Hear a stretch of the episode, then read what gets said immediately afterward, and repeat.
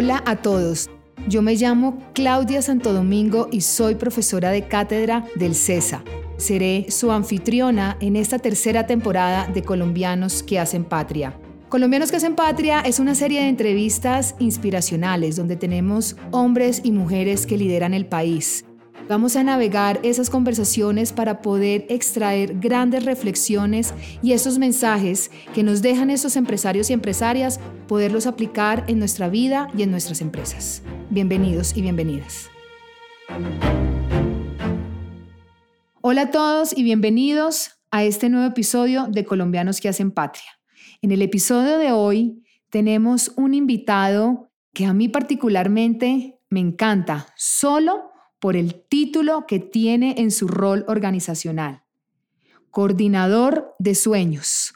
Normalmente escuchamos en las empresas el nombre de gerente general, presidente, presidenta, CEO. Carlos Enrique Cabellier nos acompaña a contarnos un poco de cómo está haciendo patria desde la empresa.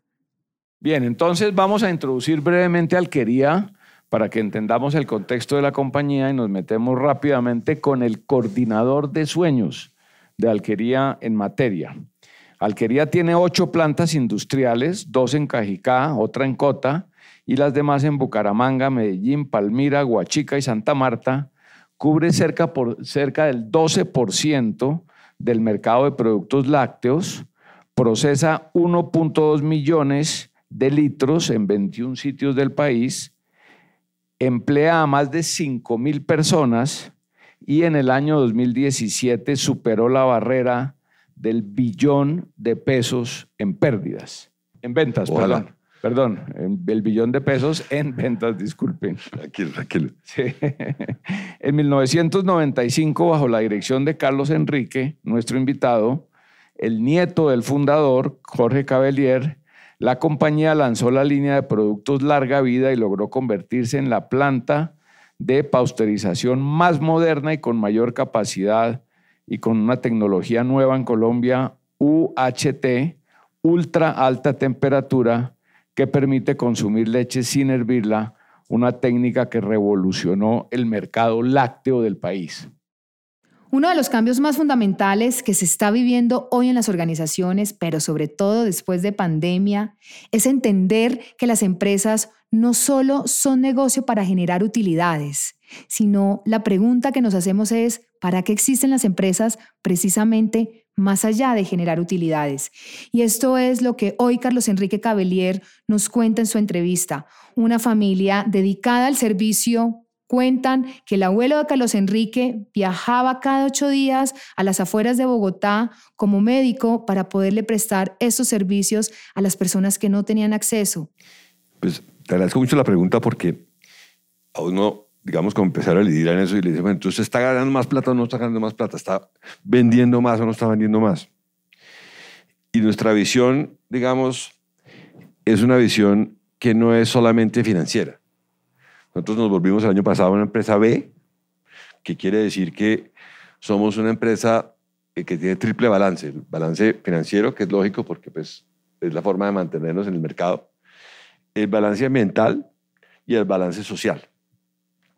Digamos que eh, estamos pues, con una nueva administración que entró hace precisamente dos años eh, a renovar muchos elementos que, que traíamos porque uno tiene que renovarse pues por eso uno cambia de piel y uno no se da cuenta. Entonces ustedes son, ustedes son conscientes de que la mano que ustedes tienen durante el pie también, aparte del de pronto 70-80% de los huesos que están adentro, en un año es una, es una mano diferente. Lo que cambia tan lentamente que no nos damos cuenta. Los vasos sanguíneos, la piel, las uñas, eh, los tejidos internos y el cuerpo en general le pasa lo mismo. Entonces, eh, uno ha visto pues, las películas de las serpientes que cambian de piel, que dejan la piel atrás, que es un poco más eh, traumático porque tienen que luchar durante horas para dejar la piel atrás y salirse de su, de su piel atrás. Nosotros también cambiamos de piel permanentemente y ese es parte del éxito de que uno tiene que tener en la vida, uno cambiando personalmente siempre. Como dicen ya, el éxito es, pues hace muchos años ya se está diciendo eso, cómo nos estamos repensando y reinventando permanentemente nosotros pero eh, financieramente ha sido eh, un reto enorme, que les contaré luego, pero siempre ha estado mejor, por una razón, una razón de actitud. La actitud en la vida hace muchas, muchas de las cosas que, que, uno puede ver. Si uno, eh, yo aprendí en los años noventas a ser muy optimista. Yo era como que renegón, como el pato Donald. No sé si está visto el pato Donald que siempre está renegando. Eh, ya el pato nadie lo conoce nadie, pero siempre está... Entonces, pues, por eso el pato nunca aparece, porque a la gente le parece muy aburrido el pato siempre está renegando. Mickey es mucho más suave, en fin, todos los personajes de Disney nuevos son suaves, son... Em, hasta encanto, pues, con todos sus problemas. Eh, y aprendimos mucho de humanidad en esta pandemia. La alquería la fundó un médico que trabajó aquí a unas cuadras de acá, em, aquí en la 33, en la Cruz Roja. Era presidente de la Cruz Roja, fue presidente de la Cruz Roja 20 años. Y en los años 30, durante el conflicto con el Perú, reinició la la Cruz Roja en Colombia, que era mi abuelo y gerenciaba Marley también. Y eh, él, por ejemplo, yo lo vi y lo conocí en Cajicá, porque yo crecí en Cajicá. Vivíamos allá, veníamos todos los días al colegio de Bogotá, pero uno pues iba y venía como entre un tubo y ya. Eh, uno vivía en Cajicá y veía a la gente, los campesinos, todos los sábados que hacían cola eh, para que los atendiera, porque nada más, pues, nada, nada más médico en el municipio. O sea, tu abuelo era médico. Era médico fue médico en la Nación Nacional y después especialización en urología, fue el primer urologo en Colombia hace 100 años. Y daba consultas gratis y operaba gratis a mucha gente. Entonces, pues, ese tapabocas, pues yo no, vi, lo vi siempre en la casa, pero siempre uno veía las fotos de los médicos y veía que, pues, mi abuelo era cirujano, mi tío era cirujano, mi tía era bacterióloga. Entonces, este es un atuendo que hemos llevado en la alquería siempre dentro de la planta siempre. Entonces no fue extraño para que la gente usara tapabocas porque si vienen desde la planta, ah, es que esto se expandió hacia nosotros, hacia las ventas, hacia la calle o a las oficinas. El paralelo que traza Carlos Enrique entre medicina y lechería es algo bastante particular. Es una mezcla singular que tiene mucho que ver en función de lo que entregan a la sociedad, tanto desde la medicina como desde la alquería, esta familia ha estado preocupada por cuidar a los demás siempre nos cogerán con tapabocas, porque pues sabemos que la leche es un producto de tal riqueza que tiene que tener un cuidado enorme eh, en, su, en, su, limpieza, en sus, productos, en sus procesos. Pero digamos que la humanidad se vino más allá porque tuvimos la decisión de decir, hombre, no vamos a necesitar 200 personas, eh, o están guardadas 500, guardadas mil personas en la, en la casa durante dos meses, en marzo y abril del año pasado, de hace dos años. Y dijimos, nuestro compromiso no está con el balance, está con esas personas y sus salarios. Y sus... La gente me decía, doctor, muchas gracias. El doctor todavía, pues. O sea, Alquería mantuvo todos sus empleados. Rara vez, bueno, no es que sean rosas de desempeño, claro, sacamos a alguien, pues. Muy rara vez, pues. Esto ha sido, pues, ha ocurrido dos veces en la historia de la Alquería en 60 años, 62 años. Entonces, pues, em, les pagamos sueldos a mil personas en su casa. 800 eh, de esas personas estaban trabajando desde su casa, otras 200 iban a la planta. No, otras 200 estaban con comorbilidades y no podían trabajar porque era trabajo físico o de la planta. Pero no arriesgamos a nadie. Y esas 300 personas desde la, planta, desde la casa empezaron a, pues, nos organizamos muy tempranamente porque uno tiene que estar muy tempranamente. Yo tengo un hijo que trabajaba en McKinsey y estaba en un proyecto en Medellín y el 20 de enero me dijo, me suspendieron el proyecto y le dije, ¿por qué? porque las materias primas de China no están llegando. ¿Cómo así? ¿Qué es esta cosa? Esta cosa de Wuhan, cuando veíamos el tema de los pilotos que han ido a rescatar a los colombianos, ya se veían las cadenas de distribución. Entonces, muy temprano dijimos, esto, entonces empezamos a, a, recopilar información y el 4 de, de, de, marzo tuvimos el primer protocolo, perdón, de, de bioseguridad en Colombia. Primero de marzo de 2000... 2020. 20. Sí.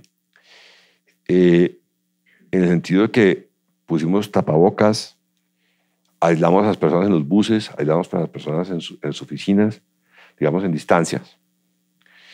Eh, dimos gel Y las comorbilidades que las teníamos en la historia clínica, las personas, 200 personas entraron a su casa a hacer nada, pero pagamos eso, nos costó un dinero que eh, solamente para eso existe Mastercard, como dice, pero en el espíritu de la gente, unas personas pues que tienen un salario mínimo no podíamos dejarlas ir por esa razón, no podíamos licenciarlas. ¿Qué pasó con la producción de las plantas? ¿Bajó? No, digamos que Colombia fue impecable en todo el sector agrícola. Ustedes saben que a Colombia no le faltó un gramo de alimento durante el 2020 a los colombianos. El tema vino con el paro. Después sí vino ya, y seguimos subiendo el tema. Pero todo el sistema agrícola funciona en Colombia porque estamos pues, en nivel de, de, de, de, exención perfecta. Todo el mundo pues, que tenía que ir a la planta, que no tenía comorbilidades, iba a las plantas. En los buses teníamos, digamos, una persona, un bus para 40 personas, pasamos a tener un bus para 10 personas. O sea, empezaron a tener Tres 10 más buses buses. más. 10 buses más. Sí, eh, y los distanciamientos y el proceso. Y, O sea, más empleo, más choferes de bus, más sí, buses. ciertamente, exactamente, ciertam- ciertamente, como decía nuestro amigo. Una cosa que ustedes no saben y te voy a preguntar, Alquería hoy en día es socia de una compañía europea enorme, líder en productos lácteos, que es Danone. No, ya, ya, eso, ya eso salimos. Ya, salieron. Pero a partir de ahí tienen más productos. ¿Cuántos productos tiene Yo Alquería? tenemos unos 250 unidades de referencia. Entre yogures, leches, cremas, arequipes, Quesos. que, eh, ahora quesos con, con Del Vecchio, que era una empresa Ah, Del muy Vecchio, de Colombia. correcto. Y pues tenía unos problemas muy grandes y pues logramos eh, pues rescatar lo que quedaba y que le dejara algo a los dueños y rescatar 170 empleos. Y estos 200 y tantos productos durante la pandemia se siguieron produciendo. Igual, sin ningún problema. Carlos Enrique Cabellier en esta conversación nos cuenta que no solo fue la pandemia lo que llegó a atravesar Alquería para generar nuevas dinámicas, sino cómo ese paro de mitad del 2021 también llegó a impactar a la organización. Los movimientos de protesta y bloqueo mercantil impactaron drásticamente a la economía nacional, pero aún así nuestro coordinador de sueños estaba latente y con la visión de cómo lograr que las cosas pasen. El primer problema vino el 28 de abril del año pasado, cuando eh, en la planta de Cali dejó de llegar leche. Empezamos a recibir solamente el 15% de la leche que estamos, que estamos recibiendo, ¿Qué pasó? porque cerraron las vías del Cauca, cerraron las vías del norte del valle. Entonces quedamos con las fincas alrededor de la planta. solamente. O sea, pero eso fue el paro y no la pandemia. Esto fue el paro. Y en UAT, durante cuatro días, en Cajicá recibimos la mitad de la leche porque en UAT cerraron UAT y los campesinos pues quedaron sin poderle vender a la gente. Es un tema que es, es paradójico. Estaban pues protestando por, el, por las condiciones de la gente. Aquí, digamos, aquí hay un tema en, pues, en el mundo hoy día de dónde somos emocionales y dónde somos racionales. Yo curiosamente hace muchos años, cuando estaba en el colegio, vi un artículo que me quedó muy impactado, pues, una cosa que se llamaba Lecturas Dominicales, era que tenemos tres cerebros. Tenemos el cerebro reptil, que está en la base del- de nuestro, nuestro cerebro, que es el cerebro límbico, que es el que, el, que, el que funciona con las tres Fs. Fight, freeze or, or flight, or fly. Escapa, pelea o congélate. Eh, y la racionalidad que viene en el córtex, que es lo que hemos desarrollado como seres humanos los últimos 50.000 años, yo soy antropólogo, y en las clases de, de, de, de antropología física veíamos cómo los seres humanos fueron desarrollando ese córtex. eh, y a- gracias a eso desarrollamos el lenguaje. Somos tres o cuatro especies que tenemos lenguaje. Eh, los delfines, las ballenas, los seres humanos, creo que hay otra.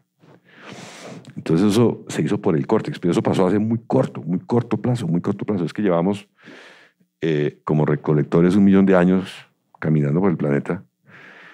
Eh, claro, como Homo erectus, como Neanderthalis, eh, y el Homo sapiens se desarrolló en los 120 mil últimos años y en los hace 50 mil años. No, ¿Quién se ha hecho el, el, el, el examen de genómica de, de 23andMe? ¿Algunos se lo han hecho?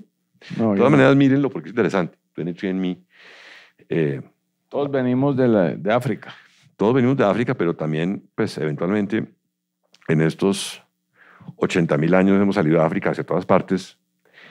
Y en esos 80 mil años han pasado muchas cosas, porque el cambio a veces es, es- es pequeño, en muy, muy poco tiempo se da, pero el, idioma solamente ha estado en los últimos 50 mil años y es la sublime expresión de lo que somos como seres humanos cognitivos, porque además tenemos eh, una prospección de tener la noción de tiempo. ¿Qué pasa pasado mañana? ¿Qué pasa dentro de un año? Todo ese cerebro que hemos desarrollado para poder entender ese, esa, esa, eh, esos conceptos abstractos no lo tiene ningún otro animal en ese planeta. Pues que sepamos, hay algunos que tienen algunas perspectivas al respecto, en fin. Y tenemos también el cerebro intermedio, que es el cerebro eh, mamífero, que es el que nos enseña a amar, a tener unos sentimientos suaves, como los perritos que se acercan a uno, los gatos, en fin, los caballos. Eh, entonces, pues, todo esa, eh, eh, ese desarrollo de, a veces actuamos muy por el, por el tema reptil, de decir, ¿cómo esto me está atacando a mí? Entonces venga, ¿cómo actúo? Porque claro, tenemos eh, 100 millones de años de ser reptiles y 100 mil de seres, esto es el 1 por mil. Y 100 mil de seres, eh, eh, eh, humanos, seres humanos con, con, con cognición. Entonces, pues, en nuestro espíritu reptiliano sigue estando ahí. Por eso la gente eh, actúa a veces tan curiosamente, furiosamente, eh, o, o escapa, en fin, porque tenemos ese cerebro reptil y debemos ser muy conscientes de ese proceso. Entonces, digamos que eh, la, pandemia nos, nos la pandemia nos cambió en ese sentido de tener que cuidar a la gente aún más de la que la cuidábamos, porque hemos sido pues, muy paternalistas en el sentido que mi abuelo y mi papá eran muy paternalistas, pero ya un paternalismo moderno, si se quiere decir, Carlos Enrique Cavalier nos habla de dos conceptos, paternalismo y mentalidad consciente. ¿Y qué nos quiere decir con esto? Nos quiere decir es cómo logramos movernos de ese paternalismo a adoptar una mentalidad consciente. Y cuando aceptamos estos cambios generacionales, ¿qué estamos aceptando? El cambio, la transformación, porque las empresas son personas y si las personas cambian, las empresas también.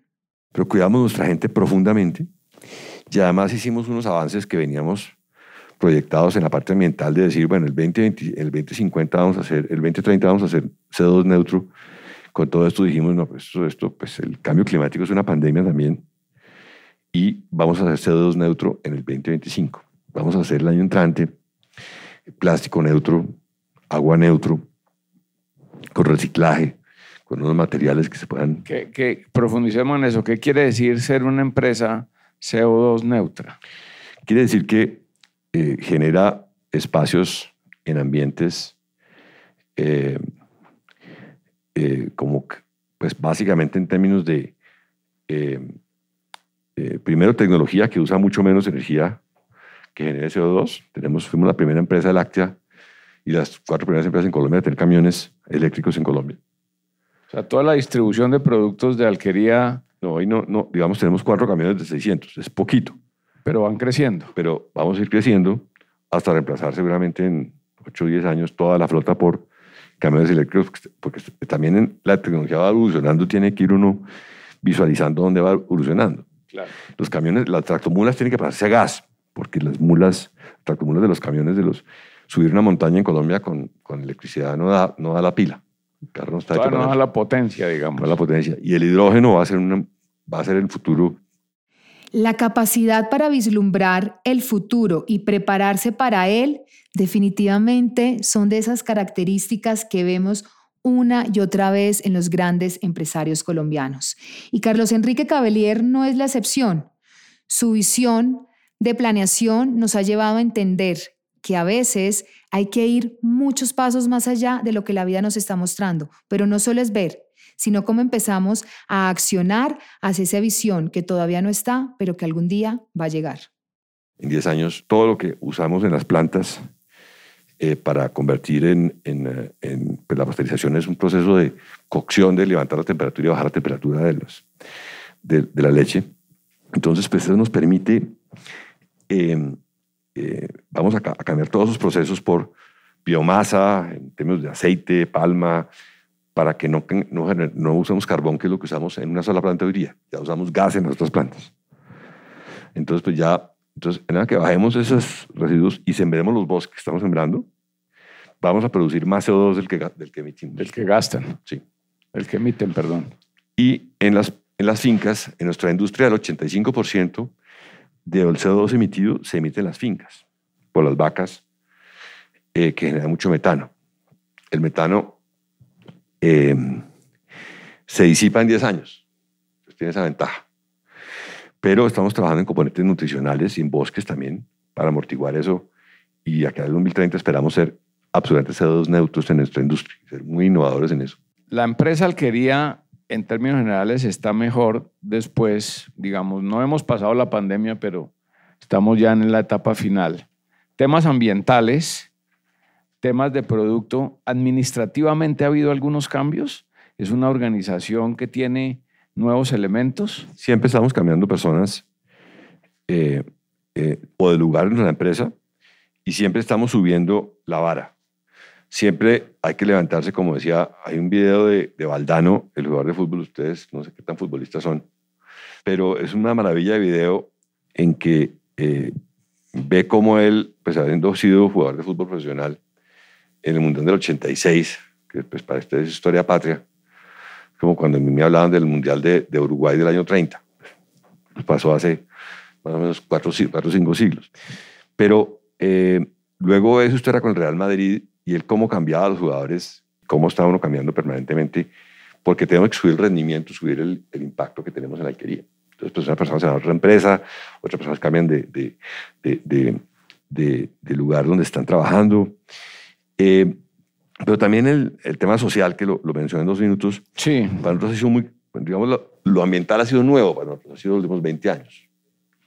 Lo social ha sido siempre por la forma en que mi abuelo y mi padre, mi, padre fue alcalde de Cajicá 20 años, y logró que todo el municipio tuviera agua, agua eh, potable, que hoy día pues eso parece pues, que es normal.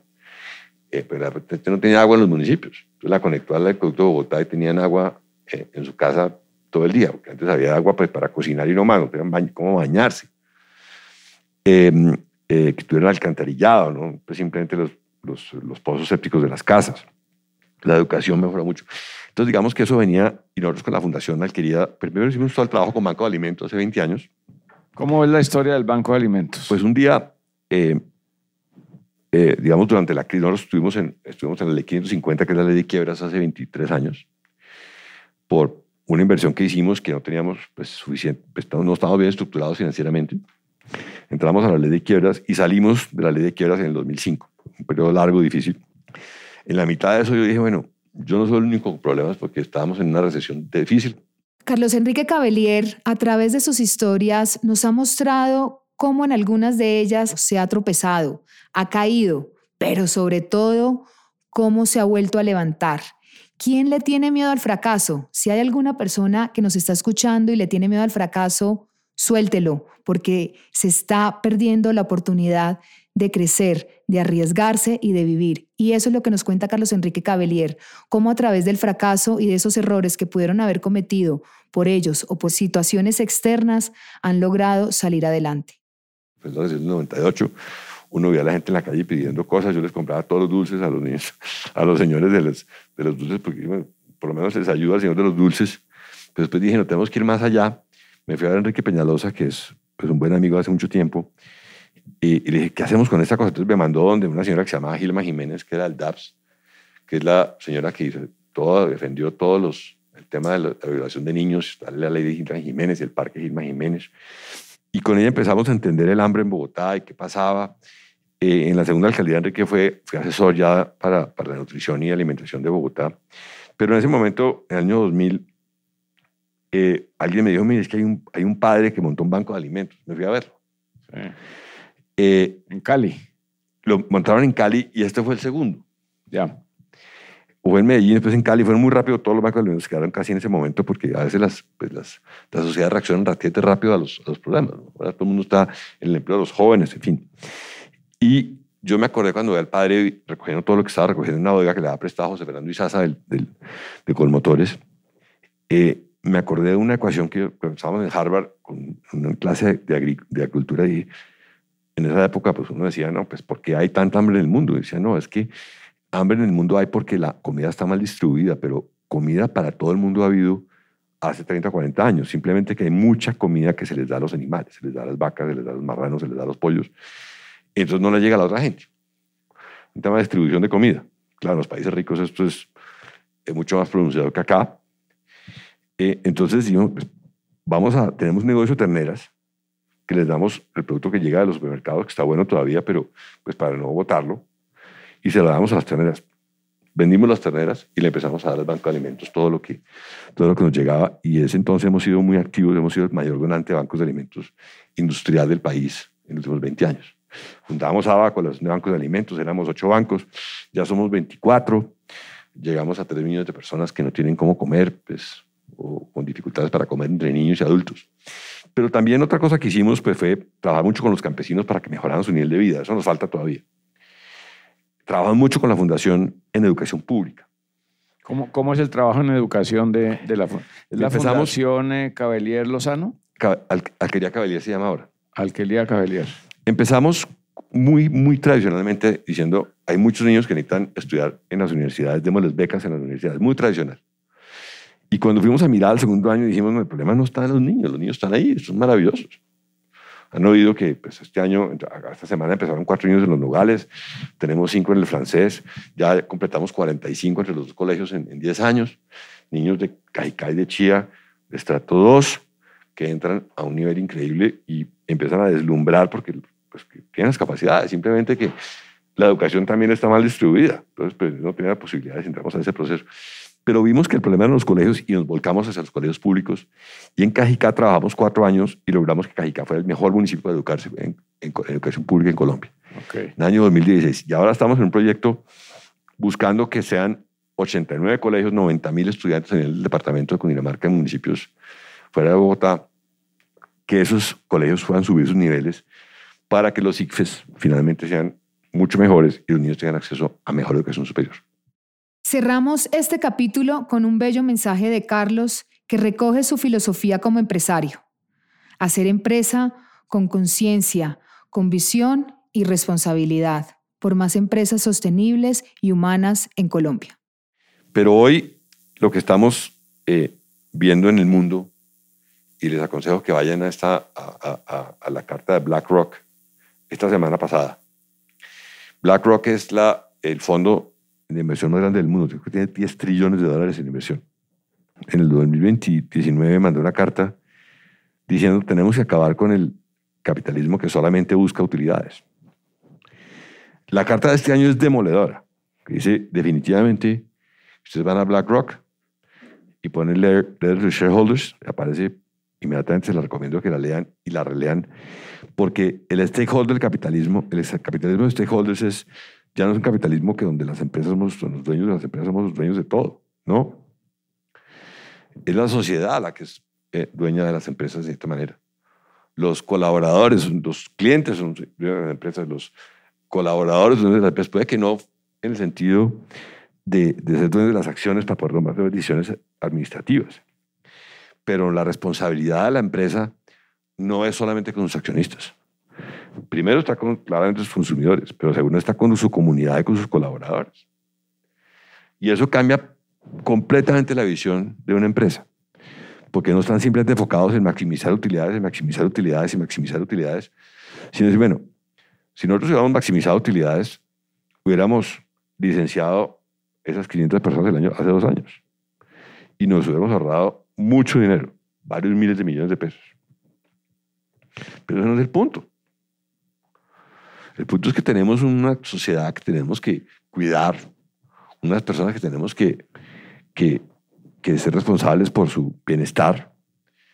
Eh, no desde el punto de vista paternalista, ellos también son responsables, pero que viven de una actividad que, que es creciente, que es el consumo de, de productos lácteos y de productos en general, sobre todo en, en periodos de recesión. El, periodo, el, el, consumo de leche creció en estos años bastante en el país porque la gente se queda en la casa y cuando la gente se queda en la casa, pues consume más eso. Entonces, pues, eso es parte de lo que, bueno, ahí, ahí lo dejo, pues, para que Bueno, para que Tenemos más. ustedes puedan participar. ¿Quién quiere hacer pregunta, comentario? Adelante. Eh, Carlos Enrique, primero agradecerte todo este espacio y yo te tengo una, una cosa que me, me llama mucho la atención. Como dijiste, Alquería pues viene siendo ya de tu familia, ya esta es la tercera generación. Y mi pregunta viene con relación a esto. ¿Cómo separas tú tu espacio de trabajo y de la familia? O si al ser una empresa familiar, digamos que esto siempre está junto en tu espacio de trabajo. Mira, hay un tema que, que eh, hay una frase de un profesor de Harvard que decía que el problema de las empresas familia tiene dos lados. Que a veces la empresa crece más que la familia o a veces la familia crece más que la empresa. Entonces uno dice, bueno, ¿en qué lado estoy? Eh, hemos sido pues un poco pragmáticos en ese sentido. Mi padre le compró a sus hermanos hace 30 años y yo también le compré a mi hermano hace unos 5 años.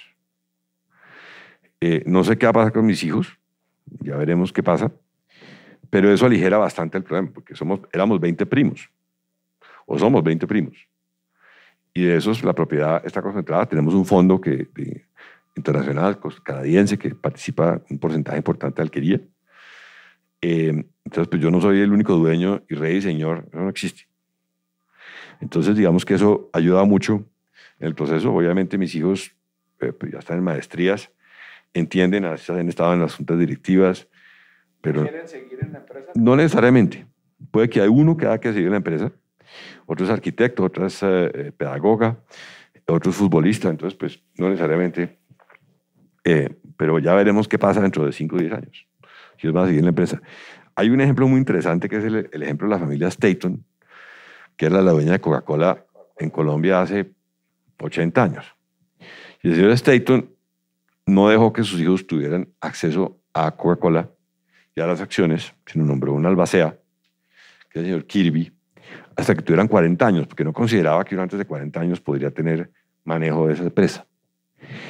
Eh, y efectivamente, cuando uno conocía a Wood Staton, entraron a, a los 40 años ya formado de otras partes, pues él vendió su, su parte de Coca-Cola y montó McDonald's en América Latina. Y multiplicó por N veces su, su, su fortuna. Ojalá lo haga socialmente igual, pues, ¿no? Entonces, pues es parte de lo que... Es un paisa con apellido gringo, porque él es paisa, es el paisa. Entonces, no sé si eso te resuelve un poquito la pregunta. Muchísimas gracias.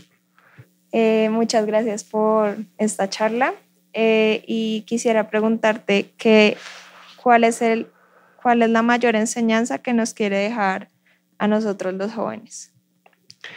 Eh, el discurso más corto que se dio en el grado de una universidad fue de Winston Churchill cuando tenía noventa y pico de años en Estados Unidos.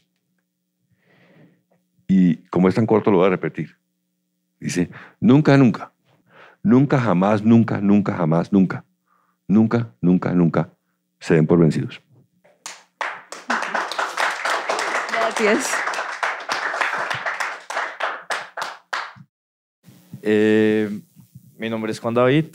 Como ya nos habían comentado, Alquería intenta buscar apoyar al campesino colombiano, pero eso sigue siendo una de las problemáticas más grandes que tiene hoy, hoy en día el país, que el campesino sigue siendo muy pobre y no encuentra una forma de vender su producto tanto a un intermediario como a una empresa grande o si quiere emprender por sí mismos. ¿Ustedes tienen alguna visión para seguir ayudando al campesino colombiano? Gracias. Gracias por la pregunta. Además, pues, todas han sido excelentes. Pues, esta pregunta nos, nos va al corazón, porque 60% de los colombianos pobres son campesinos. Y lo son por dos o tres razones, no es que sean 50 razones. Eh, la primera de ellas es que no tienen conexión con el sector, con, con el sector urbano. No hay conexión, están por allá afuera, allá lejos. Ustedes cogen un avión y van a cualquier parte, de pronto uno mira, hay una casita por ahí, y a kilómetros otra casita por ahí, y uno dice, esa agricultura independiente, ¿eso cómo funciona? Eso pues no, no tiene mucho sentido. Eh, segundo, es que su nivel de empiricismo, eh, saben lo que aprendieron de sus padres, que es más o menos lo que la cultura colombiana les ha enseñado a los campesinos en los últimos 200 años. Pero no han, estado, no han entrado al siglo XX. O no han entrado al XXI de ninguna manera. Entonces, pues los métodos de trabajar la tierra son casi milenarios. Yo trabajé con los guambianos en los años 80 y, y araba la tierra pues, con un asadón. Yo hice mi tesis con los guambianos, vivía allá. Eh, entonces, pues tienes primero eh, la, la, conexión, segundo, el conocimiento y tercero, el crédito. 95% de los pedidos campesinos en Colombia no tienen crédito, 89% del campo no tiene crédito.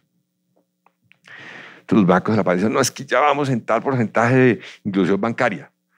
Pues claro, porque por ejemplo nosotros pues, estamos obligados por ley. Eh, la industria colombiana le compra 60 mil productores de leche. Todos ellos tienen que tener una cuenta bancaria, por ley, para poder facturarles y pagarles la leche. Pero eso no pasa en la carne, no pasa en N cosas, en frutas, en verduras. En... Entonces, pues, nuestro objetivo es llegar a que cada familia campesina que le venda producto alquería tenga el equivalente a dos salarios mínimos de ingresos netos. Porque con dos salarios mínimos de ingresos netos, uno en, Bogotá está fuera de la pobreza. Con dos salarios mínimos, eh, es decir, dos millones de pesos netos, ellos son casi clase media campesina. Y la ventaja que tenemos es que las productividades son tan bajas que está todo por hacer. Entonces, una vaca en promedio en, en el grano medio, en el llano, en la costa, produce uno o dos litros. Pero dos litros no hay. ¿Cada cuánto? No diariamente. Pero falta que la, la mitad de las vacas están secas, es decir, no están produciendo nada. Y la gente no lo sabe, además están por ahí botadas, ustedes las ven cuando van caminando, o cuando ven fotos, están por ahí botadas, como están, pues, pero las vacas tienen un sistema que, que se instaló en Nueva Zelanda hace 80 años, 90 años, nosotros lo trajimos hace 50 años a, mi padre se fue a Nueva Zelanda y, y las vacas, nosotros tenemos en la finca las vacas como regadas por todas partes, como si fueran mosquitos. No, las vacas deben estar ordenadas, comiendo pasto, en frente de una, un alambre para no pisar el pasto, porque el pasto es un cultivo, el pasto es un cultivo, no es, un, no es una maleza. Viven de comer pasto, son herbívoras. Y así pueden pisar ya no el 90% del pasto, sino de pronto el 40% y comerse el resto. Entonces, pues, claramente el tema es que uno siempre tiene que tener primero la comida y luego eh, eh, las vacas. Y el orden de los factores altera el producto. Eh, ahí mi suegro, que también es, es campesino, dice, es que el pasto que sobra es el que alimenta el ganado. Porque a uno no le puede faltar, tiene que sobrar. Entonces, pues, esa labor es nuestra próxima labor. Logramos cambiar la leche en Colombia que era toda fresca. Ustedes no recuerdan, pero leche fresca en bolsas, en cartones. Por ahí hay un par botellas. botellas, sí. Pero hoy toda la leche es en bolsa, que es un empaque que, pues, todo el tema que tiene el plástico es el más eficiente desde el punto de vista ambiental, más eficiente desde el punto de vista. Porque las botellas son, son muy lindas, pero hay que lavarlas. Producir una botella vale un montón de dinero, tiene que ir y dar vueltas, tiene que devolverse a la planta, hay que lavar, en fin. Entonces, pues, ambientalmente suena muy bonito, pero cuando uno saca las cuentas, la bolsa, si se recicla adecuadamente, porque todas las bolsas son reciclables, se pueden hacer bomberes de carros, se pueden hacer mangueras, se pueden hacer pastos, postes, se pueden hacer. Ya hemos entregado, eh, hace, tres, hace en diciembre entregamos dos parques, dos colegios en Chía, donde los parques se hicieron con bolsas recogidas de alquería eh, y se fundieron para hacer parques de niños, para hacer, eh, en vez de hacer plástico virgen, se hicieron empaques nuestros. Ya cambiamos la leche a larga vida, que pues ayuda mucho el proceso. Eh, y eh, nuestro próximo reto es este, lograr que los campesinos en Colombia salgan de la pobreza y estén en niveles de clase media en los próximos 10 a 12 años. Bueno, tenemos una, ¿tú querías pregunta? Eh, bueno, yo igualmente te doy gracias por estar acá, pero mi pregunta va más a que me llamó la atención que al final de tu charla dijiste que estabas experimentando una evolución del capitalismo que ya no es hacia las empresas en sí, sino con responsabilidad de su comunidad. Tú te ganaste un premio en el 2020 de dirección de personas. ¿Cómo enfrentas esa evolución del capitalismo con la dirección de tu compañía? Gracias. Claudia. Carlos Enrique, la verdad es que escucharte es inspirador, sobre todo que creo que nos verifica y rectifica a los estudiantes que hoy sí se está haciendo un cambio de conciencia y que las empresas no están solo para generar utilidad. Pero mi pregunta va más a cómo asumes tú los fracasos. Los fracasos eh, hay un poema maravilloso de este premio Nobel eh, hindú inglés que se llama Los dos impostores. Y los dos impostores son el éxito y el fracaso. Porque el fracaso uno tiene que tomar como aprendizaje y el éxito hay que tener mucho cuidado porque lo, lo llena uno de una confianza que debe, no debe tener. Entonces uno tiene que asumir el éxito del fracaso como... Eh, la definición de, de, fracaso para Edison, que inventó el bombillo, era una, una de 9.999 eh, formas de que el bombillo no funcionaba. Pero la que funcionaba fue el éxito. Entonces, pues, y digamos que en la respuesta del, del nuevo capitalismo, del stakeholder capitalismo, nosotros lo hemos vivido mucho tiempo. para nosotros no es nuevo, porque vivíamos el tema social de la gente, cuidar a la gente, cuidar a nuestros colaboradores. Nosotros no tenemos empleados, sino colaboradores. Cómo nos cuidamos a cada uno, cómo logramos que nuestra comunidad funcione. Mi padre, como repetía, fue alcalde de 20 años, tuvo un impacto importante en la comunidad en 20 años, hace muchas cosas. Eh, y el poder cuidar la educación en Colombia, el poder cuidar a los campesinos, poder cuidar los bancos de alimentos, eh, poder cuidar la naturaleza, poder eh, ser CO2 neutro, poder extender lo que hacemos en nutrición a, millones, mucho más millones de hogares con la garantía de que los productos nutritivos es parte de eso. Es parte de eso. Lo importante es que eh, Larry Fink, que fue el, es el, presidente de BlackRock, eh, está teniendo mucho, mucho, mucho, mucho espacio porque es el fondo de inversión más grande del mundo, 10 trillones de dólares. Es parte de la economía mundial, pues claro, es un flujo, no es parte del PIB, es otra forma de mirarlo. Pero están entendiendo que si eso no evoluciona hacia esa parte, y eso lo vimos, pues nosotros somos miembros del GSG, que es el Global Impact Group, eh, con Sir Ronald Cohen. Ese capitalismo consciente. Además del capitalismo consciente. Nuestro amigo Luigi. De, de, Luigi, que, que, es nuestro socio además. Sí, sí, es socio del Fondo Mesoamérica. Mesoamérica, que es socio de Alquería. Eh, capitalismo consciente, que ustedes deben buscar ese libro porque es de los libros que uno tiene que leer. Eh, es por, eh, creo que es Amit Bhatia el que, lo, el, que lo, el que lo publicó, que fue también presidente de GSG, que es el Impact Group, y el libro de Sir Ronald Cohen, que dice, mire, eh, en dos palabras, ¿por qué tenemos que tener triple balance?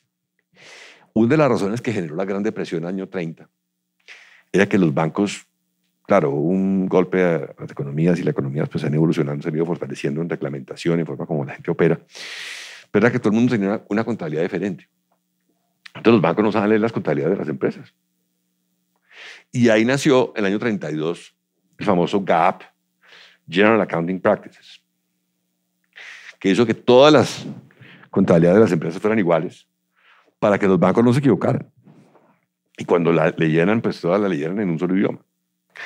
Y entonces cuando vamos al triple balance es que van a ver que la empresa alquiler tiene claramente todo pues, la evolución del GAP en 100 años, que han sido cada cambios que esto se puede hacer, que se puede hacer pero también ese, ese impacto, ese, ese balance social de lo que hacemos con educación, con los campesinos, con nuestros colaboradores, con la educación de nuestros colaboradores y tercero, con todo el medio ambiente. Entonces van a poder leer lo que hacemos y si lo ponemos metas suficientemente altas y las alcanzamos, vamos a poder verdaderamente ser una empresa de las que sobreviva al proceso porque mucha gente va a decir, yo no quiero trabajar allá en un sitio donde no tienen propósito, donde simplemente va la, si es dueño de la plata y hace cualquier cosa. Eh, que no tengan un impacto sobre el ambiente y no tengan impacto sobre el social. Los consumidores no lo van a querer hacer y los bancos no le van a prestar el dinero. La primera ministra de Nueva Zelanda ya hace casi un año firmó una ley que tiene que hacer que los bancos, porque es que el capital es el que determina eso. Si los bancos no suben los estándares a las empresas a las que están prestando para que ambientalmente bajen sus, sus eh, emisiones de CO2, pues no hay nada que hacer. Entonces los bancos van a tener que sufrir de sufrir y exigir a las empresas que bajen sus CO2 y la transparencia de los cuatro elementos. En un país de vagos, pues, de, mafiosos, como de esta manera en Colombia puede ser, esa transparencia va a ser muy crítica y nos va a hacer cambiar muchísimo porque, claro, Roma no, no, se, no, se, no se hizo en un día, eh, pero esa transparencia va a ser muy crítica para las empresas grandes y ustedes como consumidores y como colaboradores en las empresas o como, como colaboradores en los bancos van a decir, no, a esta empresa no se puede pensar porque, mire, no es transparente. No tiene los estándares de, ambiental, no tiene la investigación social. Puede que pues, sea una empresa muy exitosa en plata, pero ese es el punto. Bien, le, le, cuento para terminar, su premio Nobel es Kipling, 1907.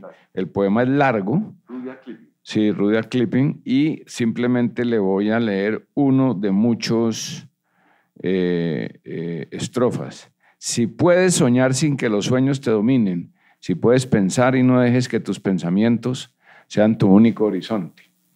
Bueno, Carlos Enrique, muchas gracias. Espero que como nosotros nos inspiremos en esta... Son experiencias reales, digamos, la, la fuerza de este testimonio es que es una experiencia real. Es un empresario a cargo de una empresa que vende más de un billón de pesos al año, que tiene 5 mil empleados, que tiene conciencia social y que ha aprovechado estos momentos para transformarse, que ha tenido humanidad más que, no sé cómo decirlo, o sea, que ha prevalecido la persona y no las simplemente las utilidades que son necesarias, obvio, pero hay unas prioridades. De manera que muchas gracias por estos minutos a ustedes, a Claudia, y continuamos en nuestro espacio Colombianos que hacen patria. Nos despedimos desde el CESA.